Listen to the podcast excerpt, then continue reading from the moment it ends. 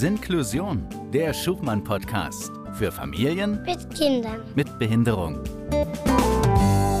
Und wie immer mit Andrea und wie immer mit mir, der Cora. Und wir freuen uns selbstverständlich auch dieses Mal über unseren Gast. Und heute ist Inge Osterhaus zu Besuch. Hallo Inge. Hallo Cora, hallo Andrea. Wir widmen uns ja in jedem Schuchmann-Podcast immer einer ganz, ganz konkreten Frage. Und die ist dieses Mal, wie unterstützt die Frühförderung Familien mit Kind mit Behinderung? Inge, du bist Sozialarbeiterin in der Beratungsstelle für frühe Hilfen im Gesundheitsamt Münster und äh, du wirst uns über Frühförderung hier Auskunft geben, weil da bist du Expertin. Wir müssen aber ganz kurz noch sagen, dass du mir verraten hast, dass es bei euch jetzt eigentlich gar nicht so eine ganz klassische Frühförderungsstelle ist. Es gibt da ein paar Unterschiede, sprechen wir nachher drüber, aber wir wollen ja für alle Eltern äh, in Deutschland und gerne auch in den deutschsprachigen Gebieten, also jeder, der uns versteht, ähm, eine konkrete Hilfe sein. Und deshalb haben wir gesagt, wir werden natürlich allgemein erstmal über Frühförderung sprechen und dann nachher gehen wir ins Spezielle. Deshalb die aller, allererste Frage, damit wir alle auf dem gleichen Stand sind. Was genau ist denn eigentlich Frühförderung? Frühförderung, also heilpädagogische Frühförderung, ist eine Unterstützung für Eltern, die Kinder haben im Vorschulalter mit Entwicklungsdefiziten. Die können unterschiedlichster Art sein, Sprache, Kognition, Motorik, auch sozial-emotional. Und da können Eltern sich eben an Frühförderstellen wenden und bekommen da über heilpädagogische Fachkräfte Unterstützung ganz konkret zu ihren individuellen Fragen. Das kann zu Hause sein, das kann im Kindergarten passieren, das kann aber auch äh, in der Einrichtung passieren, in, speziell, in speziellen Räumen. Okay. Wann sollte ich mich denn um eine Frühförderung bemühen? Du hast es eben schon mal so angesprochen, es ist sehr breit gefächert, aber wenn ich jetzt ein Elternteil bin, wann merke ich denn, dass ich zu einer Frühförderungsstelle gehen könnte oder sollte? Immer wenn ich denke, irgendwas stimmt nicht. Wenn ich den Eindruck habe, auch im Vergleich mit anderen Kindern, hm, irgendwas läuft hier nicht rund, dann sollte man auf jeden Fall mit dem Kinderarzt sprechen und sich da einmal rückversichern, okay, ähm, nehmen Sie sich doch mal ein bisschen mehr Zeit und gucken wir mal zusammen genauer. Und dann kann man auch konkret den Kinderarzt auf Frühförderung ansprechen. Äh, es gibt vor Ort überall Frühförderstellen und man kann die auch frei wählen und kann sich auch da informieren und nachfragen, ob man einfach da richtig ist. Muss man unbedingt über einen Kinderarzt gehen oder gibt es auch Wege, äh, die diesen Schritt auslassen können? Ich denke mir, manchmal ist es auch schwer mit einem Arzt, der ja auch immer eine Autorität hat, ne? Mhm. Ähm, da ins Gespräch zu kommen. Kann man euch einfach auch so anrufen? Ja, auf jeden Fall. Man kann sich im Internet auch äh, Frühförderstellen, Adressen aussuchen mhm. und einfach da anrufen und in der Regel gibt es dann die Möglichkeit, dass man sich unverbindlich in einem persönlichen Gespräch beraten lassen kann, mhm. ob man mit seinen Sorgen ja vielleicht auch richtig liegt. Mhm. Ich glaube, das mhm. ist manchmal nicht so verkehrt, Cora. Du hast das ja auch so vorsichtig anmoderiert. Wann denn? Und Inge, gehst du mit mir, dass viele Mütter das äh, sehr genau spüren, dass da irgendwas nicht so rund läuft? Ja, definitiv. Und da so ermutigen, früh jemanden zu suchen, ist, glaube ich, ganz gut, ne? Ja, auf jeden mhm. Fall. Und wie gesagt, gerne initiativ werden, besser einmal zu viel nachfragen und losgehen, als mhm. wertvolle Zeit zu verpassen. Mhm. mhm. Das ist das, was ich eben gerade auch dachte. Normalerweise habe ich ja vor allem sehr stark getaktet in den ersten Lebensjahren die U-Untersuchung, wo mir eigentlich gespiegelt wird, es ist alles in Ordnung mit dem Kind. Und wenn ich dann selber aber so ein ungutes Gefühl habe, dann kann das ja quasi auch fast darüber hinwegtäuschen, oder? Ja, das kann manchmal passieren, dass das in den U-Untersuchungen wirklich nicht so deutlich wird mhm. und äh, dass man aber zu Hause denkt oder wenn man Kinder dann in Gruppen oder auf dem Spielplatz erlebt, dass man sich denkt, ach, das ist aber doch irgendwie anders bei meinem. Und wie gesagt, jederzeit einfach sich mal informieren bei einer Frühförderstelle und ein Beratungsgespräch vereinbaren. Mhm. Das bedeutet also, vielleicht machen wir es mal ganz konkret für die Fälle. Man denkt ja dann auch manchmal in so bestimmten Grenzen und naja, damit kann ich ja mir nicht schon Hilfe suchen. Ich sag mal, wenn ein Kind äh, nicht in einem bestimmten Rahmen auf Toilette geht. Also wenn es immer noch kein Kind ist, was da Interesse zeigt, immer noch ein Windelkind ist. Wenn ich das Gefühl habe, dass es sprachlich Probleme hat, kleine sprachliche Probleme, all das, dafür seid ihr als Frühförderungsstelle zuständig. Genau. Alle Fragen, die Eltern irgendwie haben zur Entwicklung ihrer Kinder. Das war uns jetzt ganz wichtig, mhm. das einmal ganz, ganz deutlich mhm. zu machen. Es sind auch die Kleinigkeiten und ähm, das haben wir jetzt, glaube ich, ganz konkret einmal gemacht. Ihr dürft euch gerne da draußen an die Frühförderungsstellen wenden. Was passiert denn, jetzt mal ein bisschen in die Glaskugel geguckt, wenn ich mich nämlich nicht frühzeitig wende ähm, an, an jemanden wie euch, an Experten, das kann dann eben schwierige Folgen auch haben letztlich. Mhm. Letztendlich kann es sein, dass die Probleme äh, schlimmer werden. Äh, Gerade in den ersten sechs Jahren passiert einfach unglaublich viel in der kindlichen Entwicklung. Und wenn man bestimmte Entwicklungskorridore verpasst, ist es schwierig, diese nachher nachzufüllen oder das nachzubearbeiten mhm. oder irgendwie Hilfen zu geben, die das Ganze aufarbeiten könnten. Und spätestens in der Schule werden die Probleme dann richtig schwer und deutlich. Mhm. Wir sprechen ja hier über Familien mit Kind mit Behinderungen, auch eben sind wir für Familien da, wo es schwere Behinderungen sind, auch körperliche mhm. Behinderungen mhm. sind. Können wir mal in deine Arbeit reinschauen und mal gucken, was macht ihr denn ganz, ganz konkret, wenn es eine, ich nenne es jetzt mal schwerwiegende körperliche Behinderung ist? Ja. Was würde passieren? Ähm, also dazu möchte ich noch sagen, wir lernen auch viele Kinder kennen direkt äh, aus der Geburtsklinik. Mhm.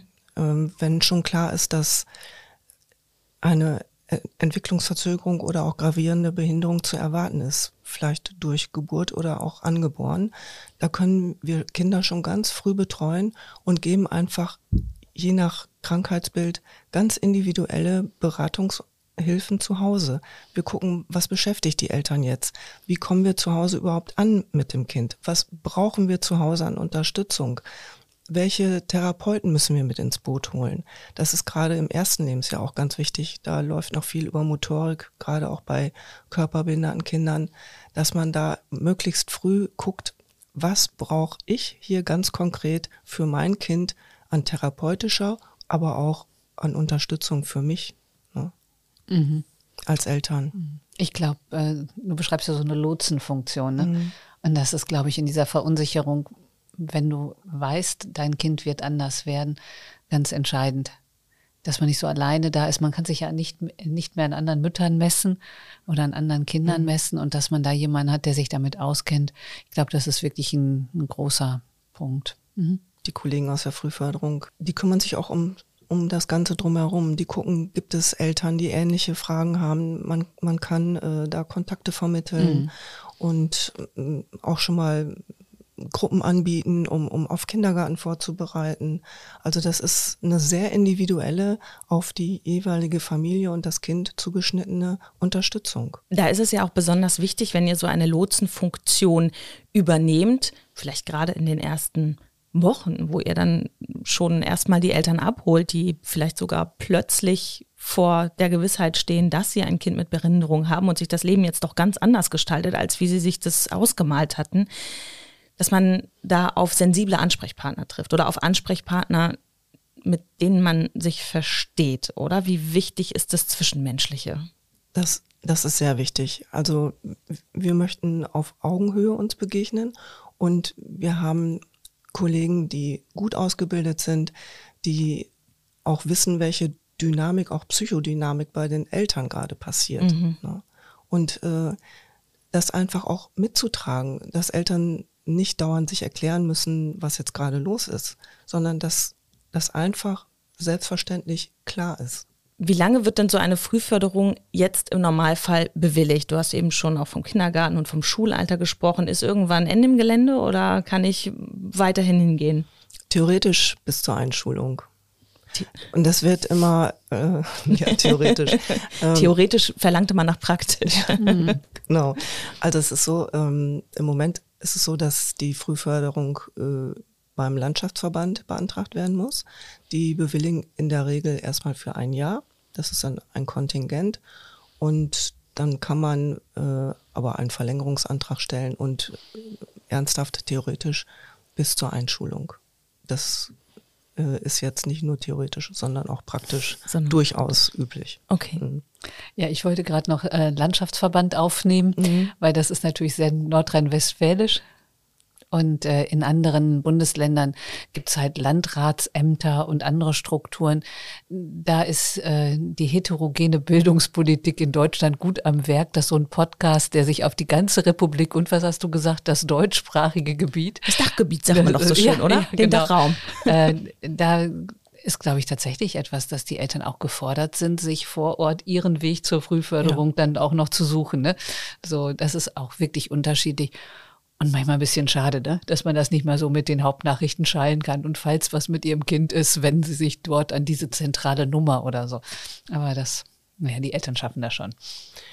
Ähm, es ist also mittlerweile über Internet überhaupt kein Problem. Ah ja. Wenn man das einmal eingibt, äh, dann kriegt man da schon viele Adressen. Okay. Man muss es nur eben wissen. Was, wa, genau. was mache ich in dem Moment? Und deshalb auch dafür ist ja dieser Podcast gedacht, für alle, damit es gestreut wird und ähm, es vielleicht auch mal in unserem in unserer allgemeinen Bildung drin ist, in unserem allgemeinen, in unserer allgemeinen Schwarmintelligenz drin Ja, ist, ja. wo man sich wie hinwenden kann, weil wenn wir als Gesellschaft da ein bisschen besser unterstützen und Informationen haben, dann können wir da sicherlich auch immer ganz konkret einzelnen Familien mithelfen. Was mache ich denn dann aber im Anschluss? Du hast jetzt gerade gesagt, es ist dann eben bis zum Schulalter und dann?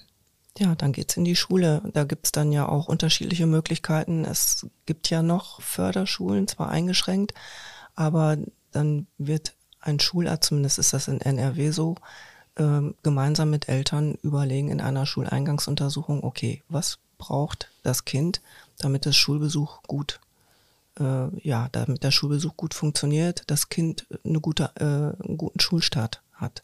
Da gibt's dann auch wieder unterschiedliche Unterstützungsmöglichkeiten entweder äh, Förderlehrer direkt in der regulären Grundschule vor Ort oder eben auch für körperbehinderte Kinder entsprechende Schulen, die mit Räumlichkeiten und mit Zusatzpersonal entsprechend ausgestattet sind.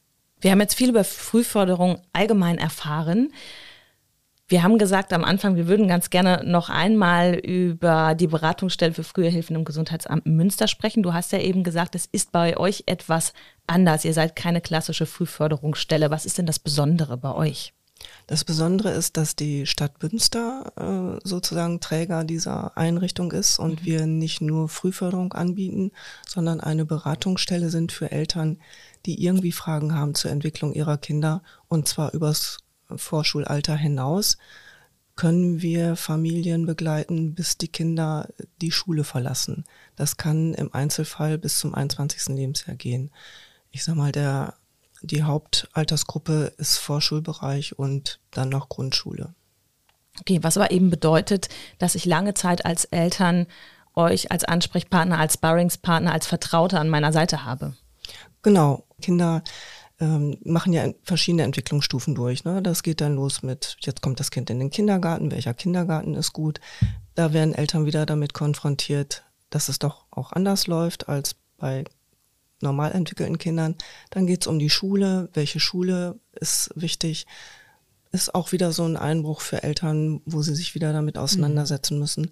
Wir versuchen auch diese Lebensabschnitte zu begleiten und da Ansprechpartner zu sein. Was steht jetzt an? Was beschäftigt uns? Was braucht unser Kind? Was brauchen wir als Familie? Also das, ich sag mal, das pralle Leben, was alle anderen Familien auch haben.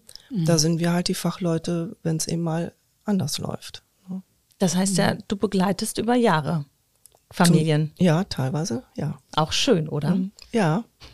Und manchmal, ich bin jetzt in einem Alter, wo ich dann auch schon Kinder kennenlerne von Eltern, die ich als Kinder kennengelernt habe. Ah, Mhm. das ist total cool. so, Ja. Sowas dann mitzuerleben, ja. Da begleitet man dann wirklich Richtiges, richtig im Leben mit drin. Was sind denn die Reaktionen eigentlich von Familien? Kannst du das mal so sagen? Also wenn die merken, sie finden bei euch Unterstützung. Viele sind froh, dass sie ernst genommen werden. Vor allen Dingen, wenn nicht klar ist, dass äh, eine sichtbare Behinderung vorliegt. Ähm, Der größte Teil sind wirklich Entwicklungsauffälligkeiten, Unsicherheiten bei den Eltern, Fragen bei den Eltern. Und bei uns, also ich kriege ganz häufig die Rückmeldung und die Kolleginnen auch, "Ah, endlich versteht mal jemand, worüber ich rede. Ne? So. Die fühlen sich einfach ernst genommen. Sehr schön. Ich habe ja auch so eine komische Perspektive wie Inge da drauf, weil wir schon so lange dabei sind. Es ist schön, dass es das gibt, Cora. Aber es ist so frustrierend, dass du die Sätze 30 Jahre immer wieder von jungen Eltern hörst. Ja. Dass mich mal endlich jemand versteht. Also wir sind auf dem Weg in eine inklusive Gesellschaft. Ne? Inge hat es gesagt. Das mit den Sonderschulen entwickelt sich, äh, wird kleiner. Inklusive Schulen kommen da und immer noch sitzen die Eltern dann mit einer Fachfrau am Tisch und sagen, ja, die weiß, worum es hier geht. So, wir sind da immer noch Entwicklungsland und das finde ich ähm, ja sehr schade. In welche Richtung müsste das denn gehen? Also wo, wo würdet ihr denn sagen, bräuchte es, bräuchte es mehr äh, Inklusion? Also müssten Ärzte anders geschult werden? Braucht es in der Gesellschaft doch eine breitere Aufmerksamkeit? Wichtig ist, äh, wenn man Inklusion ernst nimmt, dann muss man sehr viel Strukturen verändern und nicht einfach gucken, Inklusion wird irgendwo reingesetzt in Kindergarten oder in Schule. Mhm. Man muss die Bedingungen dann für alle gut machen. Und das heißt, ich muss Geld in die Hand nehmen, ich muss entsprechende Räumlichkeiten vorhalten und ich muss äh, kleine Gruppen anbieten können. Und das läuft ja in anderen Ländern, läuft das ja schon super. Mhm. Was, was ich mir einfach wünsche, ist, äh, dass man nicht hinterher guckt, äh, wenn ein Kind anders im Kinderwagen aussieht, als man es in dem Alter erwarten würde oder dass ähm, so Gezischel an der Supermarktkasse ist, wenn dein Kind nicht brav neben dir steht, sondern entweder besonders unternehmungslustig ist oder vielleicht seine Langeweile auch anders zum Ausdruck bringt. Also das, was du gesagt hast, ähm, eine, eine deutlich sichtbare, eindeutige Körperbehinderung ist da fast einfacher als eine sozial-emotionale Störung, die dann so aussieht, als ob du mit deinem Kind nicht klarkommst und du dir noch ne, in dieser Belastungssituation einen blöden Kommentar an der Kasse einfängst. Und äh, das kann man, glaube ich, üben, indem mehr Kinder unterwegs sind. Und das meine ich auch äh, zu beobachten, dass die jungen Mütter ein bisschen selbstbewusster sind als die vor 30 Jahren. So dass die dann auch vielleicht mal zurück schimpfen. Ja, ja, zu Recht. Ja. Ich würde sagen, wir haben äh, über frühe Hilfen gesprochen. Wir haben aber auch noch mal angedeutet, was muss eigentlich noch passieren? Was müsste eigentlich noch passieren? Ich finde, auch dafür ist dieser Podcast gedacht. Mhm. Ich gehe davon aus und hoffe, dass viele jetzt auch einfach nicken und sagen, ja, ich kenne das und es wäre mhm. schön, wenn sich was ändert. Und mhm. an dieser Stelle sei auch noch mal darauf hingewiesen, dass wir gerne Themenvorschläge auch bei anderen Fragen bezüglich Familien mit Kind mit Behinderung entgegennehmen, weil wir uns nämlich eine Beteiligung von euch da draußen wünschen. Der Podcast ist für euch gemacht mhm. und wir würden uns sehr freuen. Übrigens ist da auch Lob und Kritik und Anregungen erwünscht. Oh, auch ja. dafür sind wir auf jeden Fall gerne offen.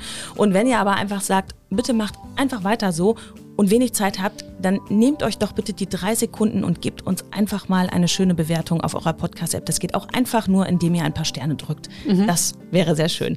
Vielen lieben Dank. Vielen lieben Dank, Inge dass du bei uns zu Gast warst. Danke, ja. Andrea. Ja, danke, Cora. und wir sehen uns. Wir sehen und vor allem wir hören uns beim nächsten Mal. Tschüss. Okay. Das war Sinklusion, der Schubmann-Podcast für Familien mit Kindern mit Behinderung. Weitere Informationen gibt's unter www.schuchmann.de.